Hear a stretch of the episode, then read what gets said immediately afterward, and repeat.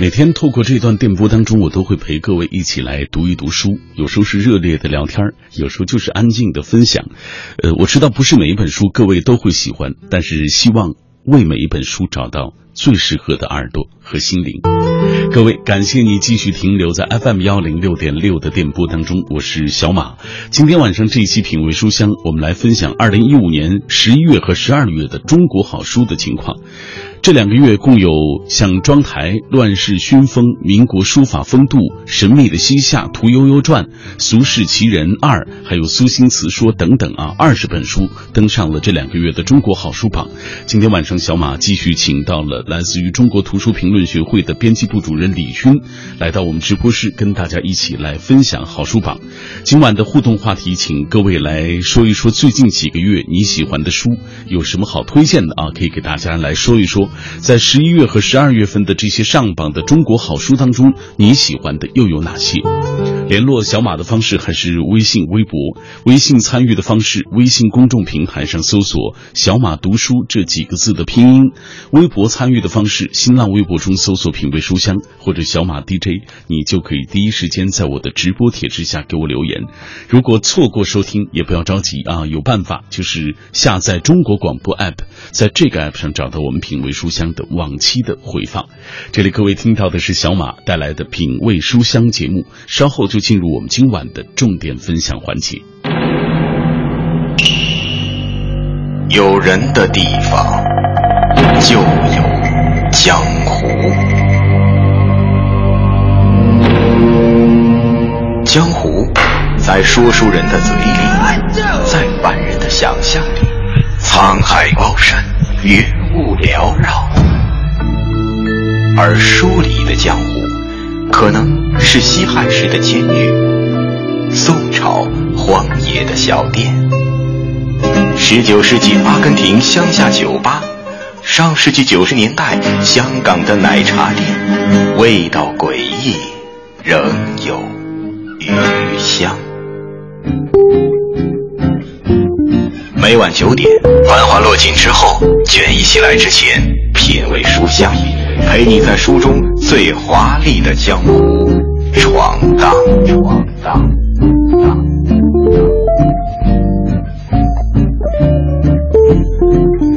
品味书香，陪你在书中最华丽的江湖闯荡。今天晚上我们这期节目为大家介绍，呃，二零一五年十一月份和十二月份的中国好书的上榜书目的情况。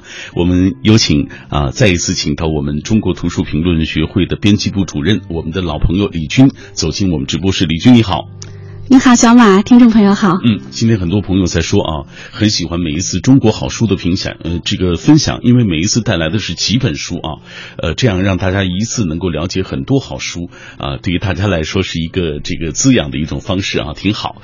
呃，先给大家介绍一下，就是我们今天介绍的是二零一五年的十一月份、十二月份啊，是因为隔了一个年啊，之前我们刚好就是这两个月没有能够给为大家做介绍，所以今天我们续上啊，来讲一。讲这两个月的情况。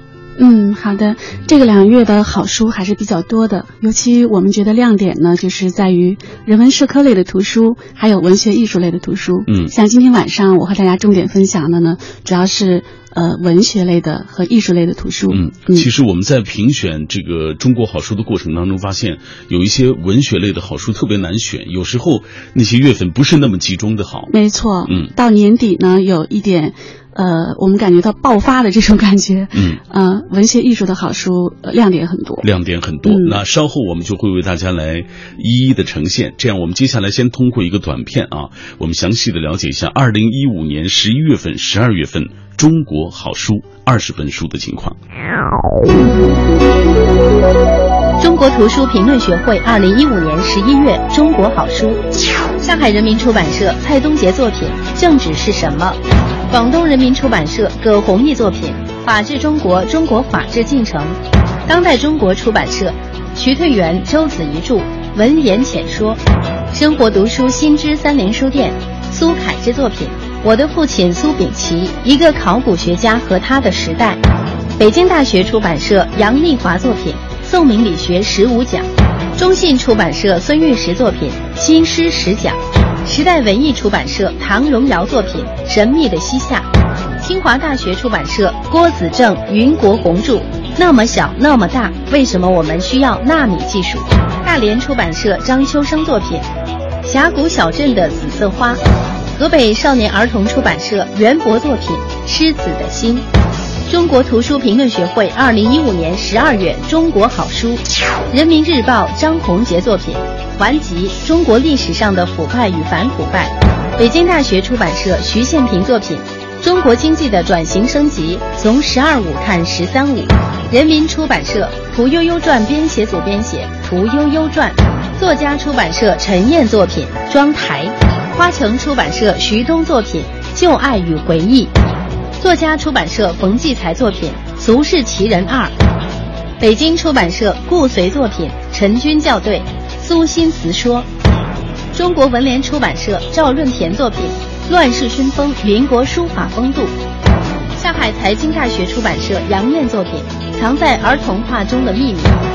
希望出版社海伦作品《肖钢绘画小城流年》。我们以上通过一个短片了解了二零一五年十一月份、十二月份上榜的二十本中国好书啊，这些好书登上了这个好书榜啊，向大家来推荐。那今天我们请到李军老师啊，接下来我们就详细的为大家介绍，在这些好书当中，我们优中选优，再为大家来介绍几本，详尽的介绍一下。刚才你说了，这个这次介绍的比较多的是文学艺术方面的，对的，嗯，我们首先为大家介绍妆台，嗯，好。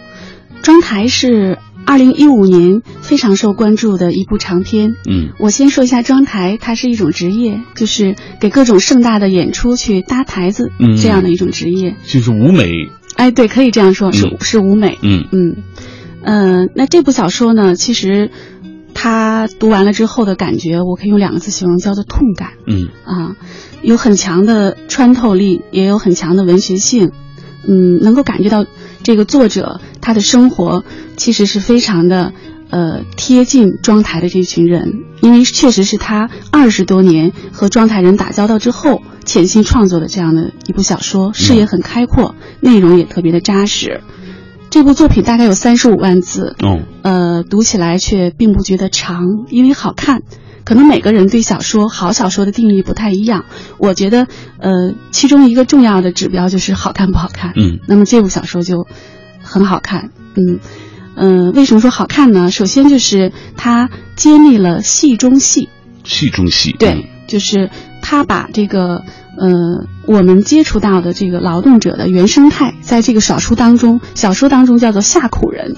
嗯，很好的一览无余的展示出来，应该说是非常真实的这样的一部作品。嗯，这个小说的主人公叫刁顺子，也是一个非常典型的形象。那么主要就是讲述这个刁顺子呢，带领他的装台团队，大概几十个人物吧。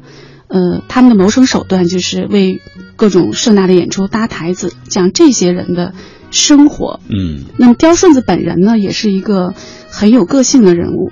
应该说，呃，他是一个小人物，呃，书里面叫下苦人或者是窝囊鬼，但不一样的地方呢，就是他的人性应该说是很高洁的，嗯，就是他呃内心深处始终有一种信仰，就是怎么样也要做一个诚信的有道的人，嗯，所以在这个书当中，我们能看到一些匪夷所思的情节，嗯，比如说他永远想着别人，不义之财他分文不取。然后呢，他的女儿其实对他做了很多不堪的事情，但是他又非常疼爱，甚至放纵他的女儿。不论做了什么事情，他就仅仅轻轻的骂一声“啥东西”了事。嗯。然后他每年去给他的小学老师拜年，去聆听教诲。然后，呃，老师去世的时候呢，他去送终，送给他的遗产他也婉拒了。就是在这样的一个人物的身上，能够看到。中国的普通老百姓的他的这种隐忍，嗯，还有一种很传统的所谓的道统，我觉得这个是，呃，《妆台》这本书的闪光的闪光点吧，嗯，也是这个人物主人公刁顺子身上的闪光点。嗯，我们我是没有读过这本小说，但是我听呃这个李军为大家来介绍，就觉得很很感兴趣啊。让我感兴趣的是，其实很多人不了解这个所谓舞台制景者啊、舞台布置者这样他们的生活，还有这样一群人。如果不是可能这个像作者陈燕他有这么有生活，他可能就不会为大家讲述这么专业的一个门类的一些工人的工作。啊，没错，这个行当实际上是一个对我们来说非常陌生的行当。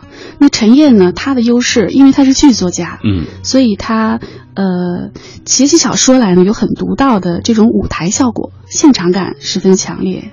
他刻画的人物个性也很鲜明，让我们觉得是呃一组群雕这样的一个形象。嗯，这样，我们接下来先通过一个短片来了解一下，进一步了解这本书《妆台》。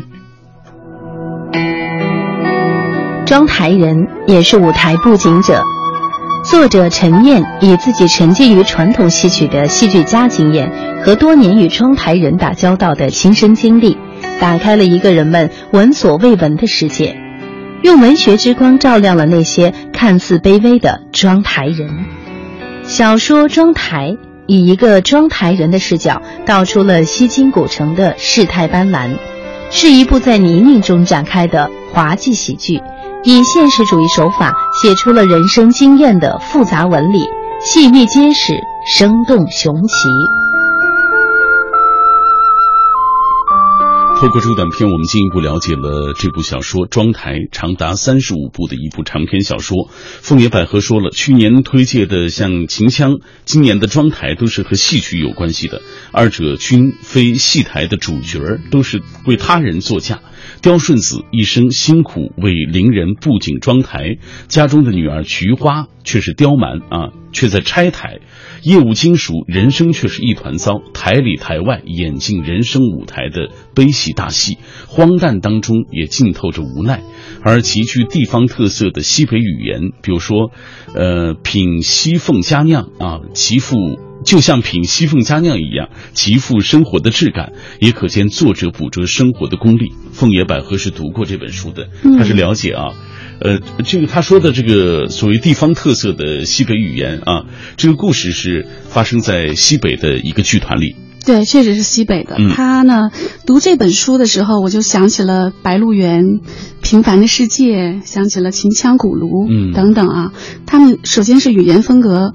呃，有些相像，同时还有一个共同点，就是特别关照现实。嗯，可以说这本书是二零一五年呃现实主义文学的一个挺重要的成果。嗯，好，这是我们为大家介绍的第一本书《妆台》，它的作者是陈燕啊，呃，为我们介绍了这个舞台布景者他们的这个生活。接下来我们来看一看这本书《乱世熏风：民国书法风度》这本书的情况，给大家讲一讲。嗯，好的。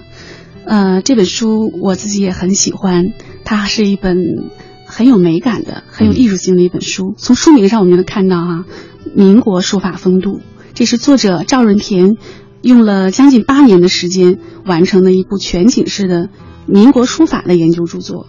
选材很广，立意也独特。那么，作者对民国时期的文化呢，有着他独到的理解，所以现在也成为出版市场当中书法研究的一本比较有特色的图书。嗯嗯。首先呢，就是它的呃题材广泛，这本书涉及到两百五十多人的书法。嗯。呃，人物呢也很广，比如说清朝的遗老遗少，呃。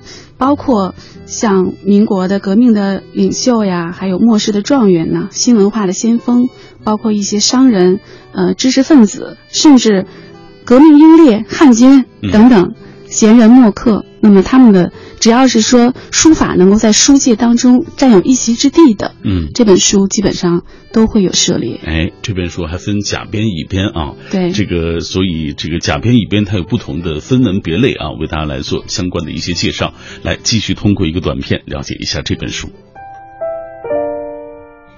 当键盘开始取代笔墨，笔走龙蛇已成往事。乱世熏风，民国书法风度。这本书以时代群像的方式重新打捞民国书法界的文汉风流。全书分甲乙两编，甲编为朱家传记，乙编为朱家名录与作品。作者浸淫笔墨数十载，极富心得，故能透过书法大家康有为、罗振玉、于右任等人的经历，阐述其艺术特色。房间书籍民国题材甚多，以民国书法入手则罕见。本书打开了这段尘封的文化史，谱写了一曲毛笔时代的赞歌与挽歌。嗯对于很多人来说，现在我们都是用键盘取代笔墨啊，但是在民国啊，在我们古代的时候，其实我们的祖先，呃，这些文学艺术方面大家，他们使用这个毛笔啊，呃，这也是我们中华民族的文化的瑰宝。所以这本书《乱世熏风：民国书法风度》啊，我想能够带领大家去了解更多的这些文人异士，包括他们的书法的这个所谓风格啊。哎，再给大家讲一讲这本书。嗯，好的。我想这本书最可贵的地方呢，就是它有一种呃很可贵的美学上的意义，也体现了民国那个时代个性化的艺术风度。从书名我们就看得出来，所谓风度，什么叫做风度？嗯，那么我理解风度呢，就是由书及人，由人及书。确实，从这些呃民国时期两百五十多人的书法当中呢，能够见到当日的风流。这里面有人的风度，也有时代的特性，也能够看到那个时代人对文化的这样的一种坚守。所以说，呃，作者不仅是梳理了民国时期的书法人物，其实呢，也提供了欣赏书法艺术的多样性、选择性，嗯，还有学习的机会，嗯，是见多识广的。一本书，嗯，好，呃，我们来同步关注一下大家的留言。今天我们有两个互动话题，首先就让各位来推荐最近几个月你喜欢的书，然后在这个十一月、十二月份的上榜的中国好书当中，你喜欢的又有哪些？我们先来看各位最近在看了什么书。豆包中的二蛋他说，最近在看周濂的《正义的可能》和凯文·凯利的《必然》啊，都是不错的作品。呃，还有朋友说了。中国好书榜我非常喜欢，因为是优中选优啊，所以每每次听到的这些书都是相对来说近一段时间以来，呃，出版市场比较好的一些作品，呃，或者是艺术性，或者是他们的这个所谓内容啊，在方在这方面都是非常受关注的。还有人说了，这个欢迎李军老师来，因为好久没来了，很喜欢您的声音和好书的推荐，希望能给大家带来更多的这些好书。呃，我们继续我们。呃，接下来的脚步啊，为他介绍下面一本书，这是《俗世奇人二》啊，这是冯骥才先生的作品。对的，冯骥才先生大家都很熟悉，既是作家又是画家，同时也是民间文艺家。那么近二十年呢，他写东西写的比较少了，因为主要是忙于物质文化的抢救、村落的这些抢救工作。对，所以呃，这本书呢，就是二十多年的这样的一个小说的新作吧，非常引人注目。那《俗世奇人一》其实很多的朋友也读过，嗯，呃，是十八篇短篇小说，呃，这个《俗世清人二》呢，实际上是它的一个续篇，也是十八个故事，让读者就是能够更深入的去了解清末明初天津卫的各色人物、市井生活。嗯，来，我们同步看看大家的怎么说啊？塞北惊鸿就说了，刚刚您提到的这个《俗世奇人》啊，呃，《俗世奇人一》，他说是去人冯骥才写天津卫的一人去世，并且配有妙趣横生的趣图。印象最深的一篇是倪仁章贱卖海老五，当时是笑喷了。这本书书不厚，小说短小不到二十篇，却构成了天津卫的市井风情图。如今《俗世奇人》又出了续集啊，立刻买来翻了翻，还是那个天津味儿，从中继续在这个诙谐幽默、娓娓道来中品味地道的金地民俗风情。他说很喜欢这本书，《俗世奇人二》这次啊能够这个上榜，和他的这个内容和他这一就是充满。独具特色的天津的这个地方风味是有关系的，没错。嗯，冯骥才先生，呃，还是很有功力的。刻画人物呢，有声有色，有脾气，有模样。我们能感觉到一个个人物活灵活现的出现在眼前，而且这个小说呢，它有很浓郁的地域性，呃，能准确的给大家描述出天津卫的各种各色的人物，一群群乡土怪客，还有民间英雄。很多时候读起来感觉像这个三言二拍的感觉。嗯，好，来，我们接下来继续透过一个短一个短片了解这本书《俗世奇人二》冯骥才先生的作品。《俗世奇人二》是冯骥才的《俗世奇人》的续篇，是又一部描写清末民初天津卫市井人物的力作，以天津话和古典小说的白描入笔。将近百年来天津卫出现的一批有手艺、有绝活、有脾气、有性格的奇人异事再现。文字精短，半文半白，笔锋幽默，颇有三言二拍之笔意。人物之奇特，闻所未闻；故事之精妙，叹为观止。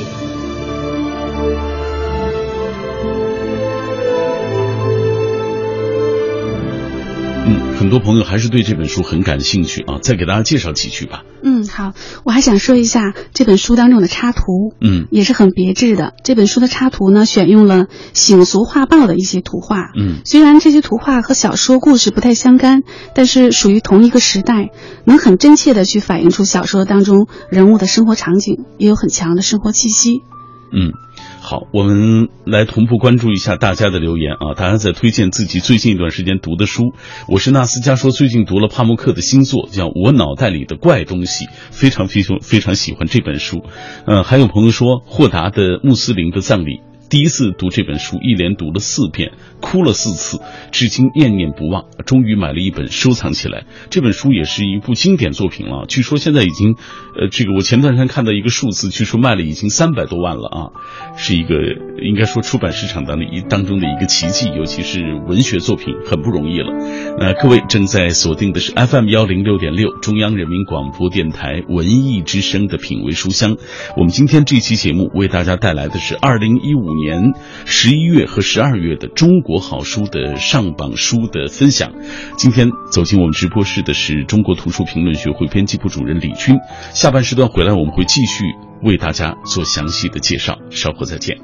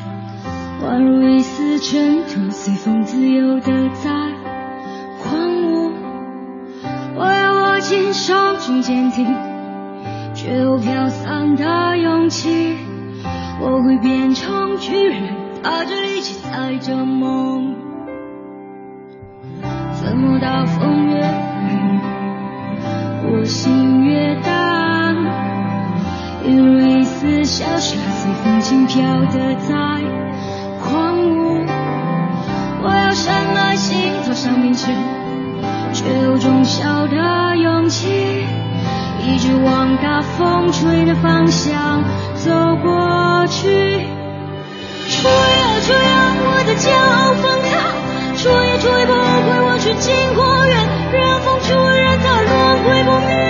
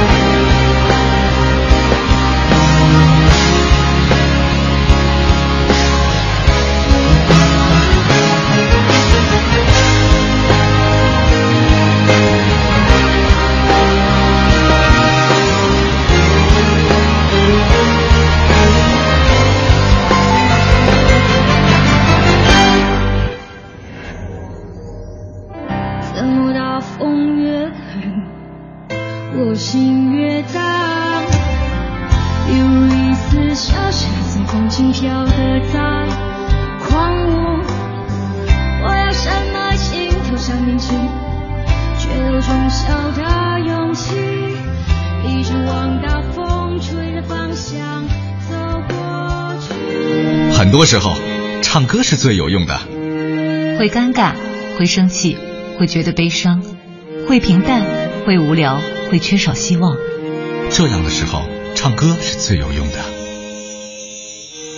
FM 一零六点六，中央人民广播电台文艺之声，生活里的文艺文艺里的生活。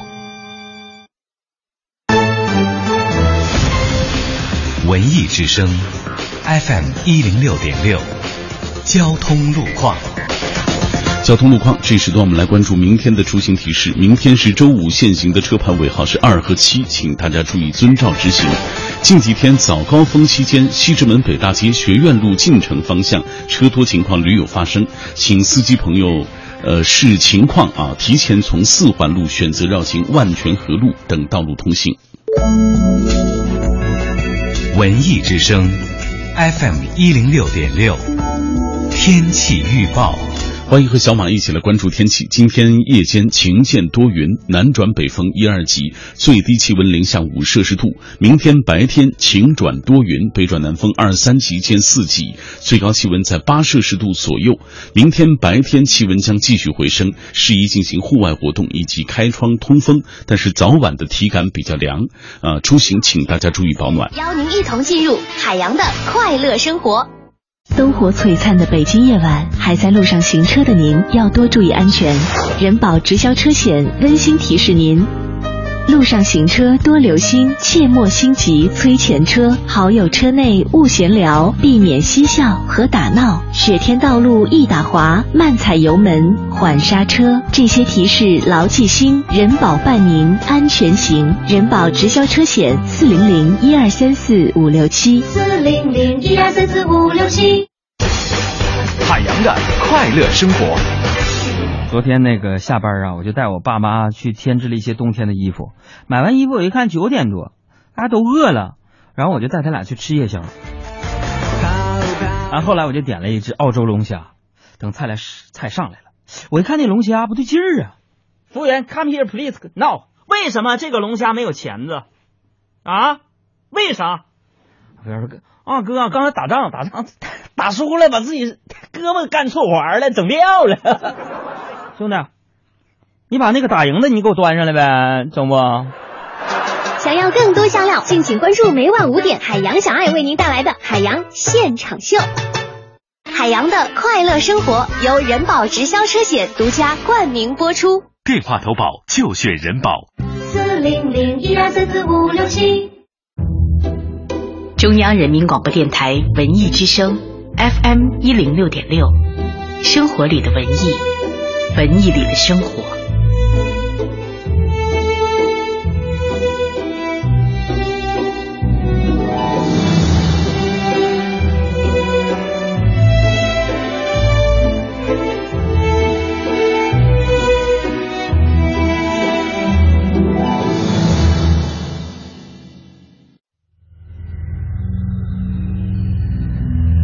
用声音的温度融化黑夜的迷茫，用阅读的力量坚定你对生活的信仰。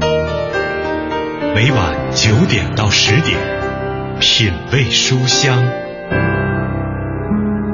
讲述书卷之中那从手边流淌的岁月，讲述书卷背后那熠熠生辉的时光。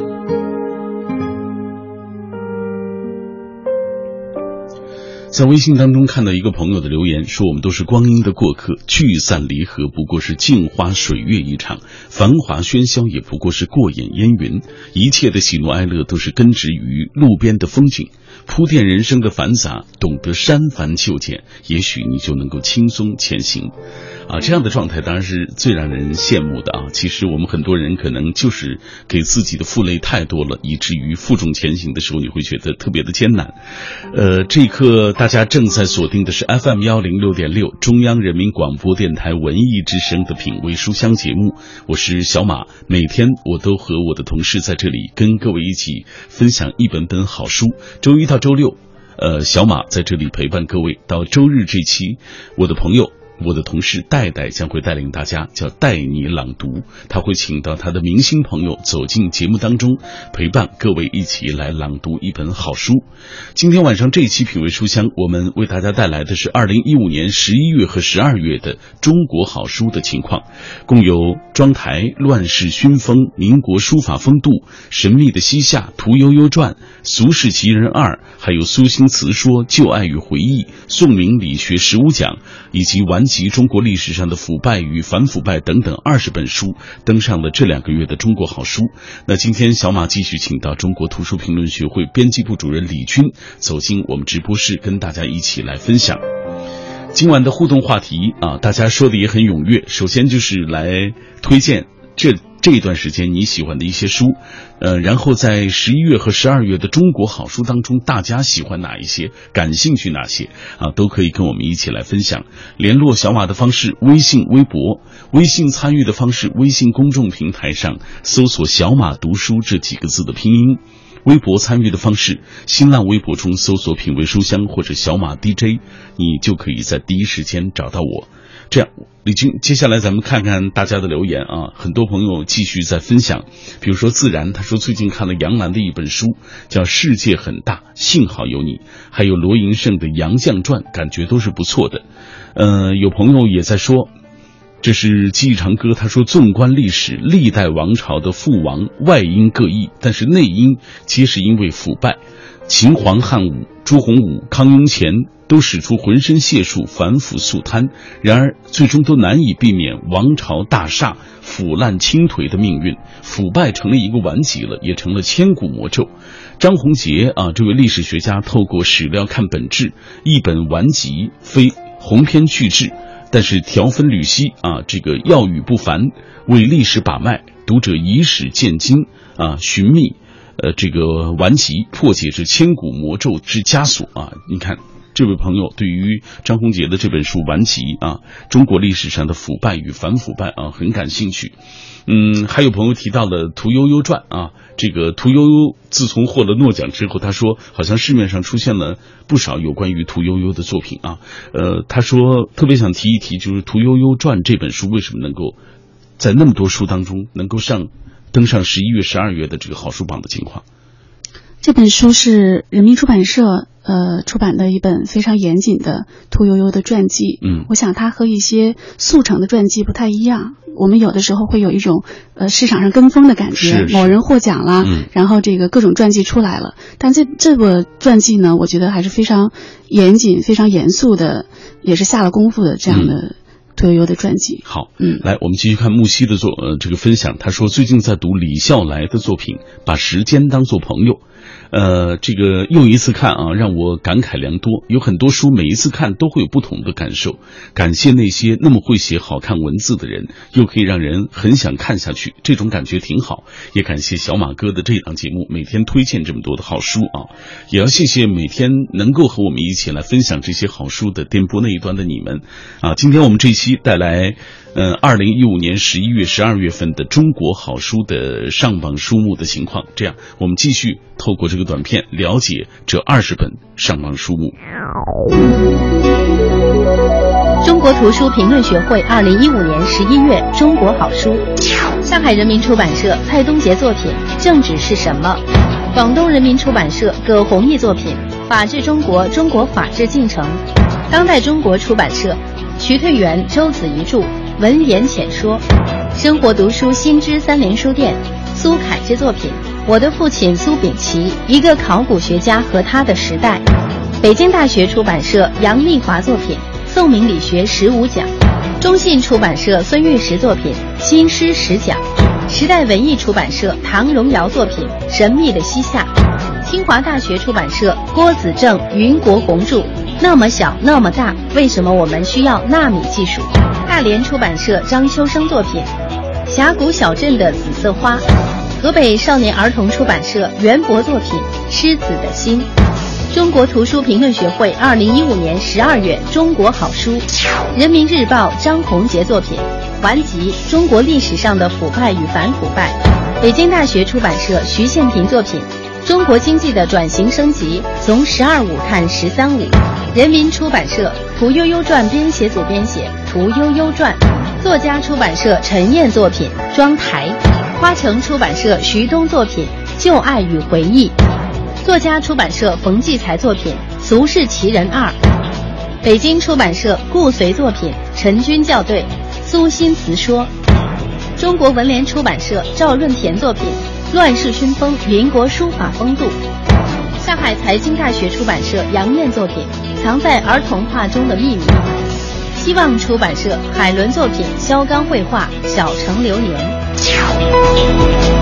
在这二十本上榜书目当中，我们今天特别挑选了六本书来为大家做详细介绍。上半时段我们介绍了陈燕的《妆台》，赵润田的《乱世熏风：民国书法风度》，以及冯骥才先生的《俗世奇人》第二部。接下来我们为大家介绍《苏辛词说》，来有请李军老师。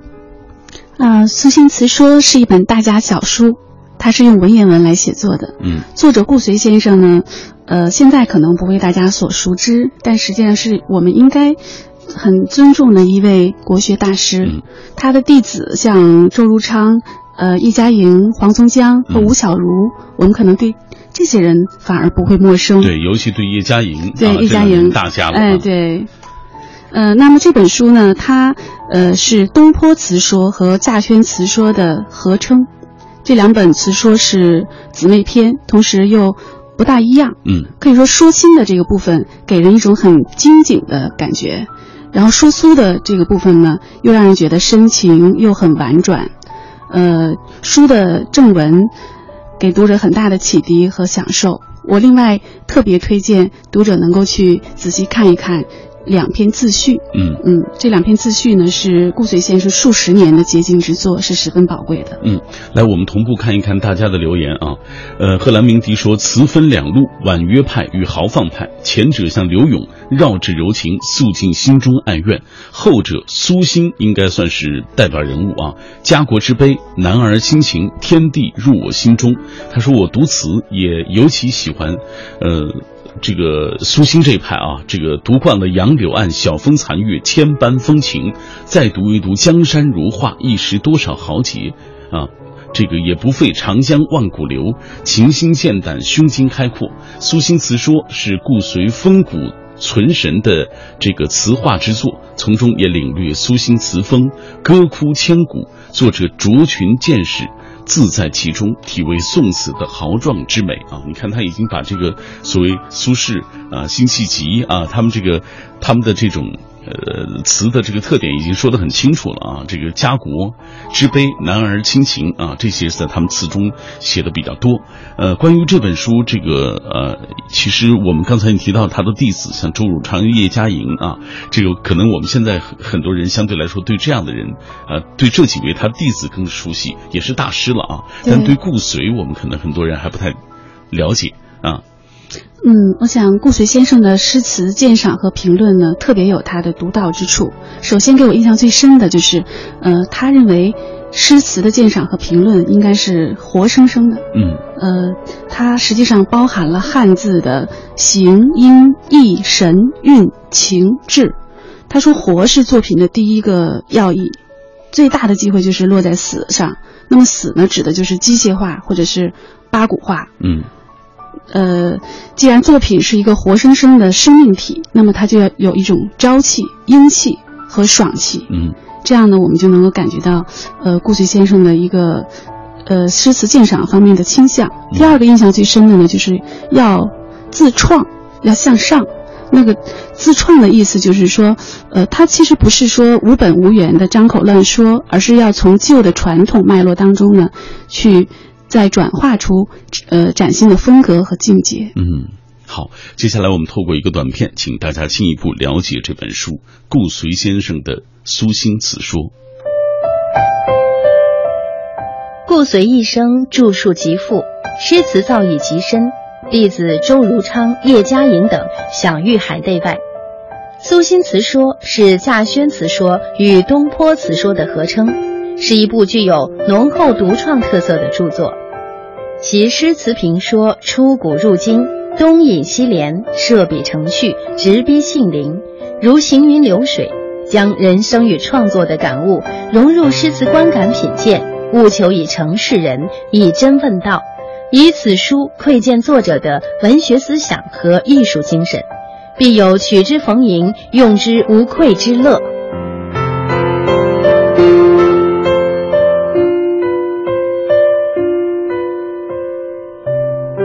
顾随先生的《苏辛词说》，建议啊，这对国学感兴趣的这些朋友，对中国的传统的文学啊，这些词啊诗词感兴趣的朋友，应该好好读一读。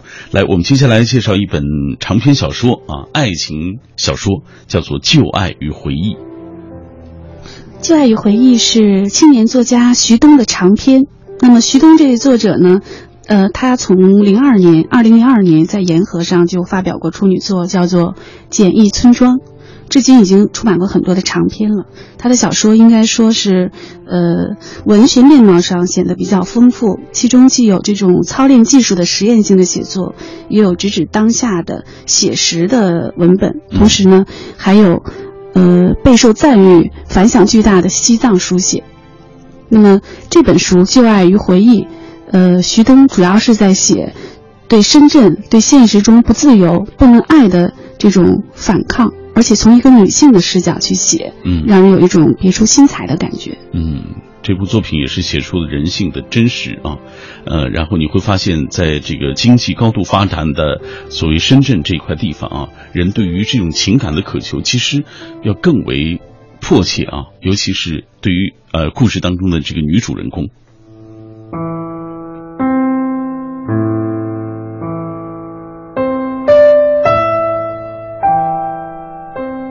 旧爱与回忆。是一部描写都市男女成长与爱情的长篇小说，以改革开放后日新月异的深圳为故事发生地，以一个南方女孩的生活和情感经历为主线，反映了城市和社会环境的变迁给人们的思想和情感带来的变化。小说人物游走在情感的挣扎纠结当中，仿佛一面镜子，让年轻的读者直面自己，正视生活。作品写出了人性的真实，特别是人在被遮蔽的世界上的孤独与爱。人在被遮蔽的世界上的孤独与爱啊，这本书也这句话也点出了这本书的一个主题啊。来，我们继续请李军给跟大家一起来分享这部长篇小说。好的，嗯，这本书其实它一直在铺展的就是一个成长和爱情的故事。那么人在这个时代的典型的症状，不甘平庸又没有方向，灵魂焦躁不安又犹疑不定，这是作者笔下的。城市人的这种鲜明的印记，嗯，这个作品呢，我觉得还是有深邃的思想在打底。作者是想在更加广阔、更加本质的意义上去书写城市，还有落脚于城市的人所面临的困境。嗯，好，呃，我们同步关注一下大家的留言吧。同时，龙树菩提花说。呃，他说到《屠呦呦传》这篇啊，他说，呃，要不是去年诺贝尔医学奖颁给了屠呦呦，相信至今没有人知道啊，以及他的这个青蒿素能够治疟疾啊。感谢这次颁奖吧，让我们对传统的医学有了重新认识。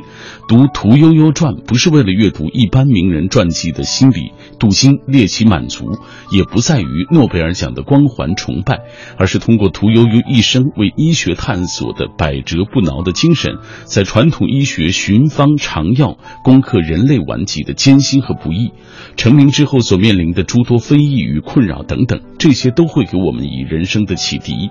业精于勤，淡于名利，从屠呦呦的身上汲取不忘初心的淡定，追求进取人生目标的力量，这些都很重要。这也是我读《屠呦呦传》这本书啊所得到的最大的一些感受啊。我想，一本。作品能够让一个人有这么多的触动和感悟，已经是很不容易了，已经足够了。是，来，接下来我们来看这个宋明理学十五讲。这两年，李青老师，我们发现宋明理学这方面的作品特别多，嗯，非常多。嗯，我甚至收到邮件，就是有这种关于宋明理学的，嗯，就是说人们对这个领域是关注的，但是可能更多的读者呢，仍然停留在一个浅层次的关注上。没错啊，那这本书为什么好？为什么它上榜？这本书其实它是一个名家通识讲座书系的一本，嗯，呃，是北京大学发起的，也是全国很多的重点大学和科研单位协作编写的一套这个学科普及读物当中的一种。它也是有很多的权威专家主持编写的。嗯，那么这位作者是杨丽华教授，北京大学哲学系的教授。他近年主要就是致力于宋明理学和魏晋哲学的研究。首先是作者比较权威，同时呢，我觉得这本书能上榜，还因为有几个特点吧。嗯，第一就是思想脉络上，它的体系是很严明的。为了能够讲清楚理学的发轫的渊源，那么这本书是从唐代韩愈的儒学复兴运动讲起，大体上按照时间顺序对宋明理学的发展脉络进行了一个特别详细的梳理，同时对宋明理学的发生、发展和完善的各个阶段都进行了很详细的阐述。包括宋明理学的代表人物，他的学术思想、呃历史贡献和思想局限都进行了讲解。嗯，对于宋明理学的关键人物和核心思想，比如说二程、张载和朱子，作者也倾注了大量的心血，这样就使读者能够更容易理解和接受。嗯，好，来，我们先看一看大家的留言啊。很多人也说到宋明理学啊，这这方面的一些书，呃，策杖孤征就提到了，他说，说到宋明理学，一般的人很容易与存天理、灭人运。灭人欲等等封建礼教捆绑在一起，把问题简单化。从中国的思想长河来看，宋明理学是儒学发展到一定阶段，融合了佛家、道家的元素所产生的。像陆九渊、张载啊，包括朱家、王阳明，这些都是宋明理学的重要的人物。呃，如何科学理性的看待这一段思想，对今天其实是非常有意义的。像这本书《宋明理学十五讲》，就是用最短的时间了解来龙去脉啊。他说这本书也是，呃，很多的这个所谓大家啊。来共同完成的一部这样的一部作品，因为它是讲座性质的一个一个读本嘛，应该说它更适合老百姓来看啊，因为它相对通俗一些。嗯，没错。其实刚才这位朋友提到了，就是呃，存天理，灭人欲啊，嗯，这个这个话我们都很熟悉。其实这本书呢，它还有一个特点，就是它不仅在阐述一个个学者的思想，还把人们常识当中的这种所谓常识当中的误区做了一些解释。比如说“存天理，灭人欲”，我们很多人认为，呃，就是说宋明理学呢，觉得是要消灭人的本性，要消灭人的追求。其实不是，在这本书当中，作者一再告诉我们，人欲就是人过度的欲望。所以他，呃，儒家或者宋明理学在强调修身的过程当中，是讲要克制自己的不应该有的欲望，而不是说消灭人的欲求。嗯，诸如此类。呃，我们读这本书就能感觉到，作者在提醒我们，阅读不仅仅是说知道一句两句或者断章取义，还是要读原始的文本。嗯，好，我们接下来透过一个短片了解宋明理学十五讲。宋明理学十五讲是北大明星级教授杨丽华沉潜国学多年的力作。以口语化的风格，详细介绍了理学产生的社会文化背景、理学发展中的重要论题、人物及文化事件，展现了这一时期儒学思想的蓬勃气象和精神面貌。全书见解独到，从历史视角、理论层面对人们长久以来的关于理学的误解做了解释和纠正，带领读者一览宋明两代的思想盛景。是一部文质兼备又极具启发意义的理学佳作。宋明理学十五讲，这是啊，今天很多朋友非常关注的一本书啊。继续来给跟大家再分享一些关于这本书的一些相关情况吧。嗯，好的。嗯，这本书我觉得可以理解成一本帮助我们入门宋宋明理学的书籍，或者说是讲义。虽然说，呃，作者对人物和思想虽然大部分是点到为止，但是总体来说呢，还是给人不一样的启迪或者阅读上的警醒。嗯，那么我也顺便提醒一下，这本书不太适合。呃，碎片化的浅阅读，可能需要我们集中一段时间，心无旁骛的读下去，会有更多的收获。好，呃，来同步关注大家的留言啊。这位朋友说了，最近在读一本，呃，斯里兰卡作家的《让爱有天意》，很喜欢。他说，并不像书名显得那么通俗，而是好书一本。还有朋友说，每一次他买书的这个风向标，有很大部分是来听一听我们这个中国好书的一些上榜书的相关情况啊，让我们最后能够再播。放一遍这两分钟的这个所谓十一月、十二月一共的这二十本上榜书啊，呃，稍后我们会继续为大家来啊播放。今天非常感谢李军做客我们的节目啊，每一次。次都为我们大家带来这么精彩的一些对于书的这些评论，感谢你啊，也感谢、也感谢大家，也感谢听众朋友收听我们今晚的品味书香。最后，依旧请大家来听二零一五年十一月、十二月份中国好书的二十本上榜书目。中国图书评论学会二零一五年十一月中国好书，上海人民出版社蔡东杰作品《政治是什么》，广东人民出版社葛洪毅作品《法治中国：中国法治进程》，当代中国出版社徐退元、周子怡著《文言浅说》，生活读书新知三联书店苏凯之作品《我的父亲苏秉琦：一个考古学家和他的时代》，北京大学出版社杨丽华作品。宋明理学十五讲，中信出版社孙玉石作品《新诗十讲》，时代文艺出版社唐荣尧作品《神秘的西夏》，清华大学出版社郭子正、云国红著《那么小那么大，为什么我们需要纳米技术》，大连出版社张秋生作品《峡谷小镇的紫色花》，河北少年儿童出版社袁博作品《狮子的心》。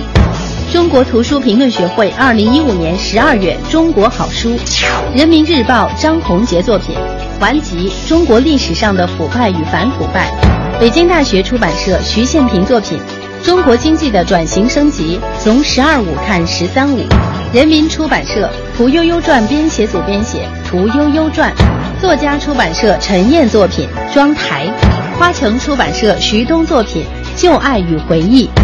作家出版社冯骥才作品《俗世奇人二》，北京出版社顾随作品《陈军校对》，苏辛词说，中国文联出版社赵润田作品《乱世熏风：民国书法风度》，上海财经大学出版社杨燕作品《藏在儿童画中的秘密》，希望出版社海伦作品《肖钢绘画：小城流年》。